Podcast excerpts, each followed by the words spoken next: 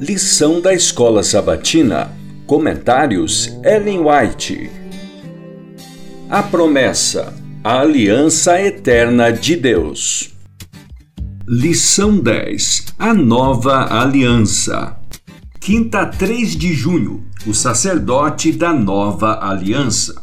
Em seus ensinos, Cristo mostrou quanto é vasto o alcance dos princípios da lei pronunciada do Sinai. Ele fez uma aplicação viva dessa lei, cujos princípios permanecem para sempre a grande norma de justiça, norma pela qual todos serão julgados naquele grande dia em que se assentar o juízo e os livros forem abertos. Ele veio para cumprir toda a justiça e, como cabeça da humanidade, mostrar ao homem que ele pode fazer a mesma obra, satisfazendo todas as especificações dos reclamos de Deus. Pela medida da graça que ele concede ao instrumento humano, ninguém precisa perder o céu. A perfeição de caráter é alcançável por todo aquele que nela se empenha. Isso é a própria base do novo concerto evangélico. A lei de Jeová é a árvore. O evangelho são as perfumosas flores e os frutos que ela produz. Mensagens escolhidas, volume 1, páginas 211 e 212. Foi o próprio Cristo o originador do sistema de culto judaico, do qual, por tipos e símbolos, como em sombras, eram representadas coisas espirituais e celestiais. Muitos esqueceram o verdadeiro significado dessas ofertas e a grande verdade de que somente por meio de Cristo há perdão do pecado ficou perdida para eles a multiplicação de ofertas sacrificais, o sangue de novilhos e bodes, não podia eliminar o pecado. Uma lição estava incorporada em cada sacrifício, impressa em toda a cerimônia, solenemente pregada por seus sacerdotes em santo ofício e incultada por Deus mesmo.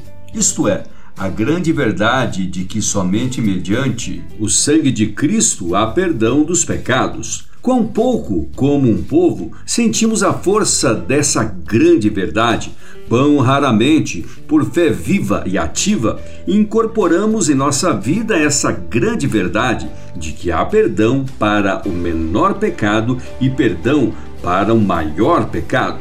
A expiação de Cristo selou para sempre a eterna aliança da graça foi o cumprimento de toda a condição sobre a qual Deus sustentava a livre comunicação de graça à família humana. Foi derribada toda a barreira que impedia o mais completo exercício da graça, da misericórdia, da paz e do amor à excessivamente culpada descendência de Adão.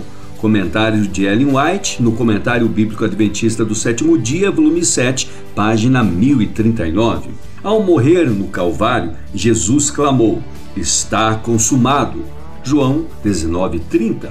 E o véu do templo partiu-se de alto a baixo.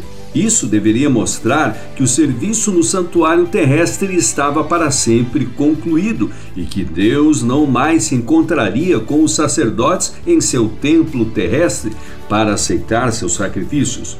O sangue de Jesus foi então derramado, o qual deveria ser oferecido por ele mesmo no santuário dos céus. Assim como o sacerdote entrava no lugar santíssimo uma vez ao ano para purificar o santuário terrestre, Jesus entrou no lugar santíssimo do santuário celestial no fim dos 2300 dias de Daniel 8 em 1844 para fazer uma expiação final por todos os que pudessem ser beneficiados por sua mediação e assim purificar o santuário. Primeiros Escritos, página 253. Ao assumir os pecados do mundo inteiro, Cristo demonstrou sua infinita suficiência. Assumiu a dupla posição de ofertante e de oferta, de sacerdote e de vítima ele era santo, inocente, imaculado e separado dos pecadores. Jesus declarou: Aí vem o príncipe do mundo, e ele não tem poder sobre mim. João 14:30. Ele era um cordeiro sem defeito e sem mancha. A Fé pela Qual Eu Vivo, página 105. Estudo adicional para sexta-feira, 4 de junho. Leia Minha Consagração Hoje, para com o Nome de Deus, 5 de outubro, página 281. Leia também Este Dia com Deus. Santidade de Coração, 17 de maio, página 144.